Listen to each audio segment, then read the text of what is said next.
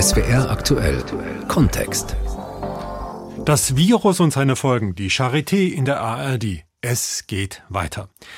Es ist das erste große Fernsehereignis des noch jungen Jahres. Das erste startet heute Abend die dritte Staffel der groß angelegten Charité-Serie. Begeisterten schon die beiden ersten Staffeln 2017 und 2019 ein Millionenpublikum so wird auch diesmal erwartet, dass der neue Sechsteiler wieder viele Zuschauerinnen und Zuschauer in seinen Bann schlägt. Der historische Hintergrund ist näher an die Jetztzeit herangerückt. Es ist der Mauerbau, der als politisches Ereignis dazu dient, menschliche Schicksale und medizinische Herausforderungen zu erzählen. Die Charité zwischen Fiktion und Wirklichkeit. Darum geht es heute am Mikrofon Josef Karcher. Robert Koch dieser Name fällt praktisch jeden Tag. Nobelpreisträger von 1905. Er war einer der herausragenden Köpfe des führenden deutschen Klinikums. Nach ihm ist das Institut für Infektionskrankheiten benannt, das RKI. Seine Charité aus der Kaiserzeit ist mit der heutigen kaum vergleichbar. Es ist ein Riesenunternehmen geworden mit mehr als 15.000 Beschäftigten, darunter 290 Professorinnen und Professoren einer der größten Arbeitgeber Berlins, international aufgestellt. Menschen aus mehr als 100 Nationen arbeiten an der Charité. Es wird geheilt, geforscht und gelehrt. Die Gesamteinnahmen überschritten 2019 die 2 Milliarden Grenze. Momentan befindet sich die Charité im Corona-Modus und der Direktor des Instituts für Virologie, Professor Christian Dorsten, ist einer der gefragtesten Wissenschaftler überhaupt. Die Fachzeitschrift Science zählt ihn zu den führenden Experten für Coronaviren weltweit. Das internationale Renommee der Charité ist unbestritten. Erinnern wir uns nur zum Beispiel an die Behandlung des russischen Oppositionspolitikers Alexei Nawalny, der in seinem Heimatland einem Giftanschlag zum Opfer gefallen war. Die Charité im weltweiten Medienecho.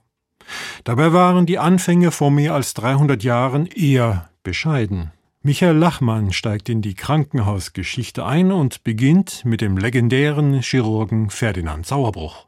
Die Entwicklungsgeschichte der Chirurgie lehrt uns eindrucksvoll, dass es ohne Kampf keine Entwicklung gibt.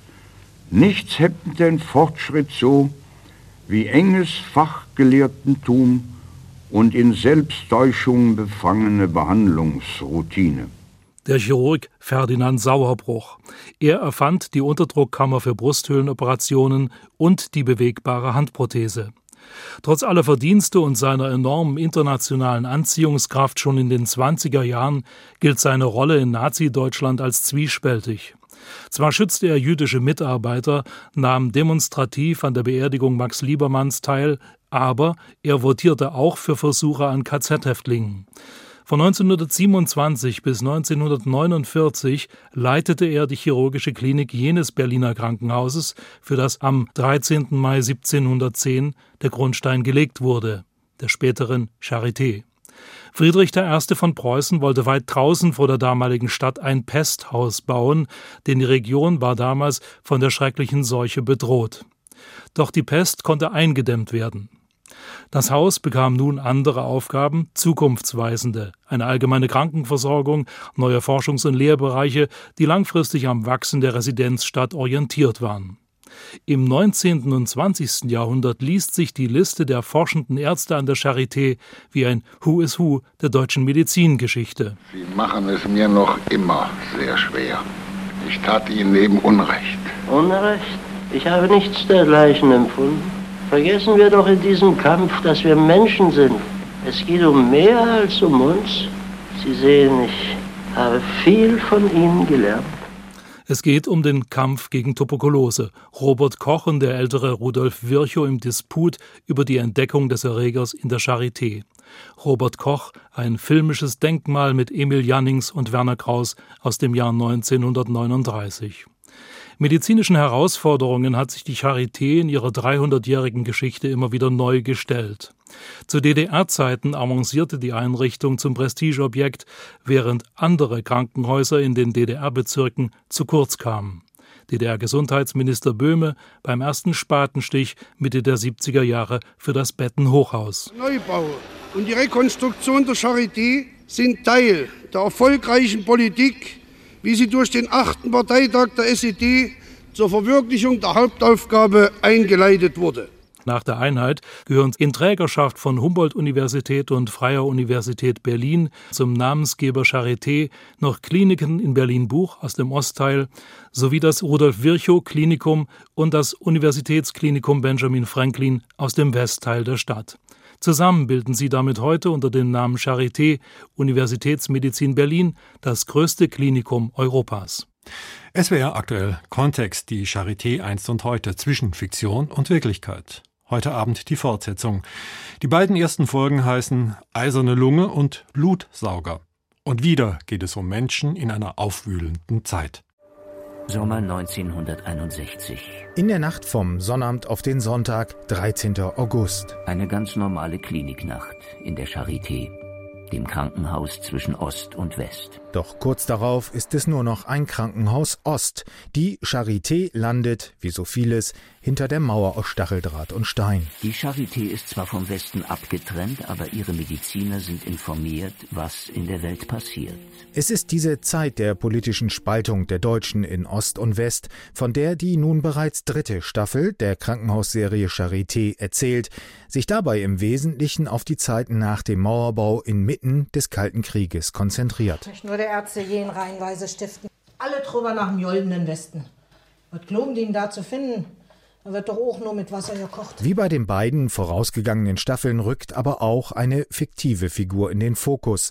Sie heißt Dr. Ella Wendt und wird gespielt von Nina Gummich. Ella Wendt, Internistin. Hier sind Sie falsch. Nee, nee, hier bin ich richtig.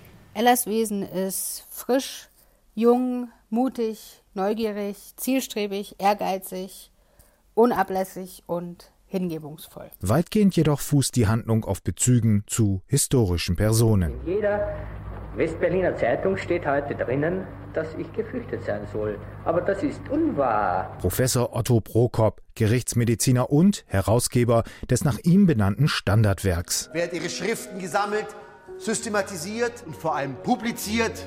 Richtig, Professor Dr. Otto Prokop. Eine weitere Person historischer Bedeutung ist Ingeborg Rappoport. Sie ist Kinderärztin. Ingeborg Rappoport in ihrem letzten Interview. Da ist sie 104 Jahre alt. Die Kinderärztin kam zusammen mit ihrem Mann Mitja aus der Emigration zurück nach Deutschland. In den folgenden Jahrzehnten entwickelte sie sich zu einer der bekanntesten Ärztinnen, eine gefragte Ratgeberin noch bis ins hohe Alter. Für mich war diese ganze Zeit ein, ein Rausch des Aufbaus, während ich so in, den USA einen Rausch des Lernens gehabt habe. Das Virus ist der am häufigsten vorkommende, Typ 1. Brunhilde und leider hochgradig infektiös. Mein Mann ist jetzt gerade bei seinen Westberliner Kollegen drüben. Die schließen dort Schulen und Freibäder. Die Charité entwickelte sich in den Jahren der DDR schleppend. Mangelverwaltung und die Flucht etlicher Ärzte bestimmten die Abläufe, trotz aller Erfolge durch Rechtsmediziner Prokop oder eben Kinderärztin Rappoport. Sie hielten ihrer Klinik und dem Staat DDR übrigens die Treue, bis zum Zusammenbruch des Systems. Doch das ist nochmal eine ganz andere Geschichte der Charité. Dann wünsche ich eine gute Nacht. Und Sie wissen ja, was man in der ersten Nacht träumt, die geht in Erfüllung. Mhm. Norbert Kunze über die beiden ersten Folgen, eingebettet in die Zeit, als der Kalte Krieg begann, die Teilung Deutschlands zementiert wurde. Das war auch medizinhistorisch eine spannende Zeit, wie Professor Thomas Schnalke weiß. Er ist Direktor des Medizinhistorischen Museums der Charité. Also medizinhistorisch war es eine ganz zentrale Zeit. Man kann sagen, durch den Zweiten Weltkrieg war viel Entwicklung aufgehalten worden und gerade mit einer Erholungsphase Ende der 50er Jahre passiert sehr viel. Die Herzschrittmachertechnologie wird zum Beispiel entwickelt und eingeführt und eine große Herausforderung seiner Zeit ist die Polioepidemie, also auch eine Viruserkrankung die auch in der Charité für Furore sorgt. Er kann auch erzählen, was der Mauerbau für die Charité bedeutet hat. Das war ein radikaler Einschnitt. Man war ja grenznahe gelegen, die grüne Grenze war aber durchlässig. Es haben viele medizinische Mitarbeiterinnen und Mitarbeiter im Westen gewohnt, in der Charité gearbeitet. Im Augenblick des Mauerbaus war das nicht mehr möglich. Das heißt, 166 Mitarbeiterinnen waren von heute auf morgen nicht mehr da. Neun Professoren der Charité sind auch noch kurzfristig in den Westen gegangen. Das war ein radikaler Bruch am 13. 14. August. In der neuen Staffel werden auch Ärztinnen und Ärzte dargestellt, die bis heute an der Charité Spuren hinterlassen haben. Zu ihnen gehört der Pathologe Professor Otto Prokop. Er gilt als einer der Gründerväter der modernen Gerichtsmedizin und damit auch als Vorbild für den Typ des Pathologen, der in fast jedem Krimi eine besondere Rolle spielt. Über ihn weiß der Medizinhistoriker Schnalke Folgendes.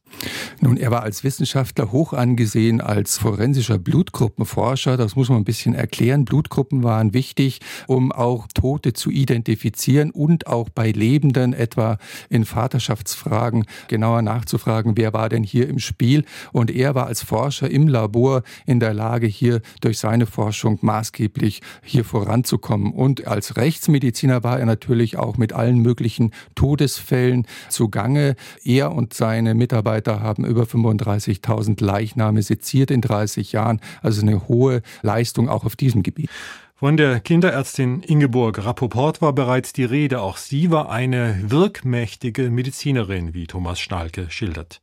Ingeborg Rappoport war äh, eine Kinderärztin, die zusammen mit ihrem Ehemann Mitya Rappoport 1952 auch an die Charité nach Ostberlin kam und auch eine unglaublich interessante Frau ist und eine Biografie hat. Sie selber und ihr Mann waren beide überzeugte Sozialisten, Kommunisten. Sie gehen ganz bewusst nach Ostberlin, machen dort wissenschaftlich, fachlich, medizinisch Karriere.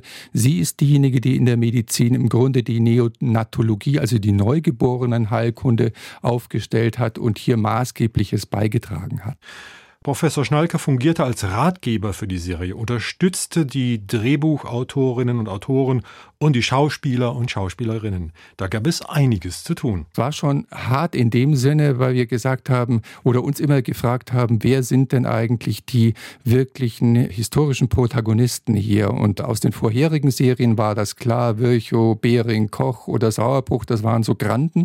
Äh, jetzt ging es eigentlich eher in die Breite. Es waren mehrere Figuren, die mussten stimmungsmäßig zusammengeführt werden und es durfte vor allen Dingen der politische Hintergrund nie außer Acht bleiben. Sonst würde es eine Soap und das sollte es nicht werden. Es ist keine Mediziner-Soap, sondern doch ein historisch gegründetes, fiktionales Stück. Professor Thomas Schnalke, Medizinhistoriker an der Charité. Mit Leben gefüllt werden die historischen Figuren freilich durch das Spiel der Darstellerinnen und Darsteller. Sie sollen vergessen machen, dass es sich um ein Spiel handelt. Die Schauspielerin Nina Kunzendorf verkörpert eine Hauptrolle, und zwar die der bereits erwähnten Kinderärztin Ingeborg Rappoport.